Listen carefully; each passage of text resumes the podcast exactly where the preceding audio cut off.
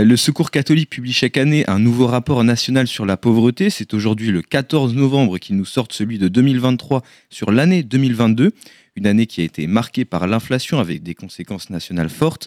Armel Guillambet, délégué départemental du Secours catholique en Maine-et-Loire, est avec nous. Bonsoir Armel. Bonsoir. Avant de rentrer en profondeur dans ce rapport, il a été réalisé par une analyse de chiffres recueillie par plus de 60 000 bénévoles, dont vous. Comment ça s'est passé de votre côté, euh, la réalisation de, ce rapport? En fait, chaque année, les, bénévoles du secours catholique sont invités à, proposer aux personnes rencontrées de, réaliser des fiches statistiques dans lesquelles on va pouvoir euh, un peu mieux comprendre euh, leur situation de pauvreté, où elles vivent, quels sont leurs revenus, quelles sont leurs situations familiales. Pour le Maine-et-Loire, l'année dernière, eh bien, 1400 fiches ont pu être réalisées. Au total, sur toute la France, c'est près de 49 000 fiches statistiques qui nous permettent d'avoir une vraie représentativité du million de personnes euh, qui a été rencontré par le Secours catholique en 2022. Et justement, le niveau de vie des Français publié dans ce rapport euh, montre qu'il est en baisse. Le facteur de pauvreté dont on a le plus entendu parler en cette année 2023, c'est donc l'inflation. Quelles ont été les conséquences de cette dernière sur les familles ligériennes? Et est-ce qu'il y a eu d'autres facteurs complémentaires qui ont pu euh, décrire cette baisse? Alors effectivement, le, niveau de vie médian a baissé pour les personnes rencontrées au Secours catholique. Hein, il est environ de 538 euros. Il était de 571 en 2021. C'est peu. C'est moins de la moitié du seuil de pauvreté. Donc parmi les personnes rencontrées, il y a des personnes qui sont sans emploi et qui donc ont des vraies difficultés avec leurs ressources, mais aussi des personnes qui occupent des emplois précaires. Et ces personnes-là ont vu leur, euh, leur situation se dégrader puisqu'effectivement, plus l'inflation a commencé à, toucher le pouvoir d'achat euh, des Français, et eh bien plus cette inflation était forte pour les personnes à faible revenu. Donc c'est un vrai critère d'aggravation de la pauvreté constatée euh, chez nous. On voit aussi en Maine-et-Loire que l'accès au logement est de plus en plus difficile avec des coûts du logement qui se sont euh, vraiment corsés et l'accès au logement social euh, qui est de plus en plus compliqué, beaucoup de demandes, mais de moins en moins de possibilités euh, d'y accéder, dans un contexte où voilà, on, nous on voit euh, une féminisation aussi de la pauvreté, puisque maintenant c'est plus de la moitié des personnes rencontrées au secours qui sont des femmes. et qui, qui sont plus impactées par la pauvreté. L'un des sujets prédominants de ce rapport, c'est donc justement la pauvreté chez les femmes, comme vous venez de l'expliquer. Comment on pourrait expliquer le fait qu'elles soient plus durement touchées? Alors il y a plusieurs euh, plusieurs explications. La première, c'est que bien souvent, euh, parmi les, profils rencontrés, on voit beaucoup de femmes euh, de mères isolées qui ont vécu une rupture conjugale, une séparation. Et généralement, la séparation impacte beaucoup plus fortement les femmes que les hommes du point de vue pauvreté, revenus disponibles. donc on, on, voit que généralement, ces mères isolées euh, ont des revenus qu'elles tirent de leur emploi et du chômage qui ne suffisent pas. Souvent, les femmes occupent des emplois précaires. Euh, ça, c'est un premier, un premier élément. Autre élément, ben, on revient sur cette question du pouvoir d'achat. Euh, nous, on rencontre beaucoup de femmes, de plus en plus de femmes à la retraite, notamment en milieu rural, pour qui c'est de plus en plus compliqué de payer les factures, les loyers, parce que l'inflation a touché au, plus près de leurs revenus et sur des retraites qui, ont, qui sont faibles et qui n'ont peu augmenté et qui n'ont pas, qui pas pu être compensées. Et justement, moi, je vais un petit peu revenir sur le cas des femmes isolées. Euh, dans votre rapport, vous mettez que c'est 33,7% des femmes isolées qui sont concernées contre 2,8% pour les pères isolés. À quoi c'est dû concrètement? En fait, on constate que euh, la plupart du temps, euh, dans, dans, 94% des cas, les enfants qu'on rencontre au Secours catholique sont euh, sont soit des, enfants qui vivent avec leur maman toute seule, soit des enfants qui vivent avec euh, le, le, avec les deux parents. Donc effectivement, on a assez peu de, pères isolés. Et eh bien voilà, la plupart du temps, ce sont les mamans qui s'occupent beaucoup des enfants.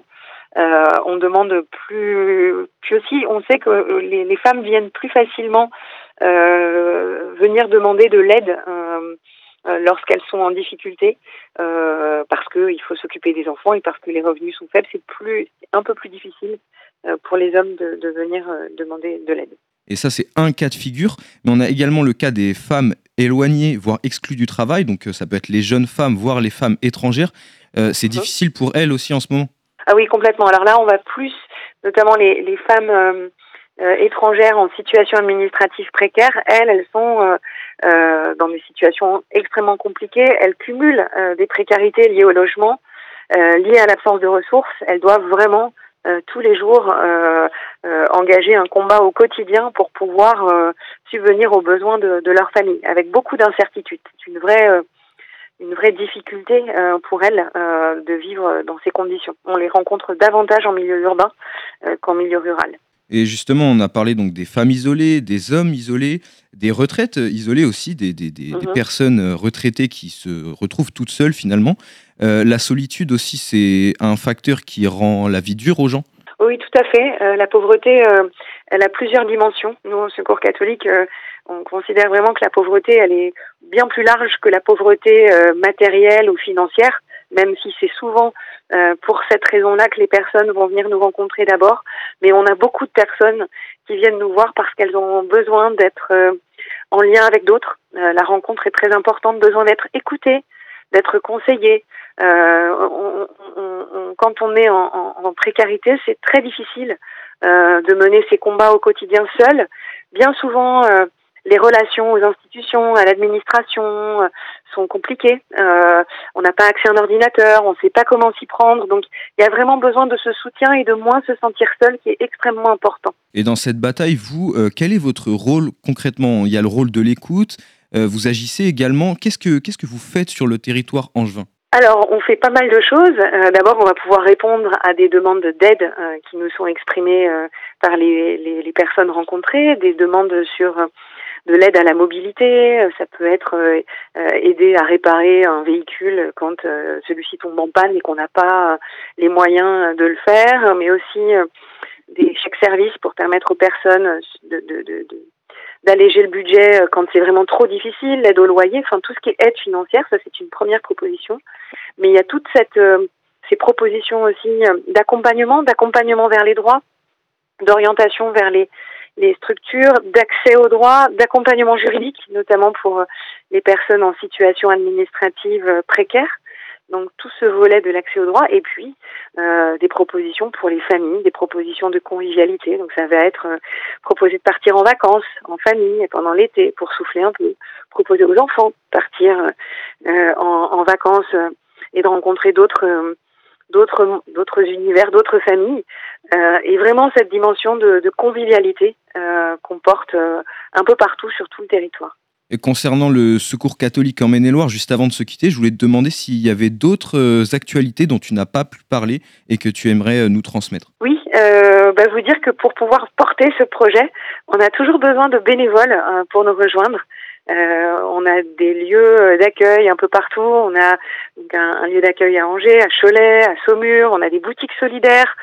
Euh, on a des équipes qui, qui euh, aimeraient beaucoup que d'autres bénévoles les rejoignent pour euh, pour pouvoir lutter contre la pauvreté et puis inviter les, personnes à venir cheminer avec nous.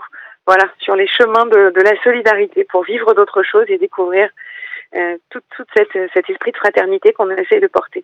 Avec nous, c'était Armel Guillambé, délégué départemental du Secours catholique en Maine-et-Loire. Merci à toi, Armel. Merci.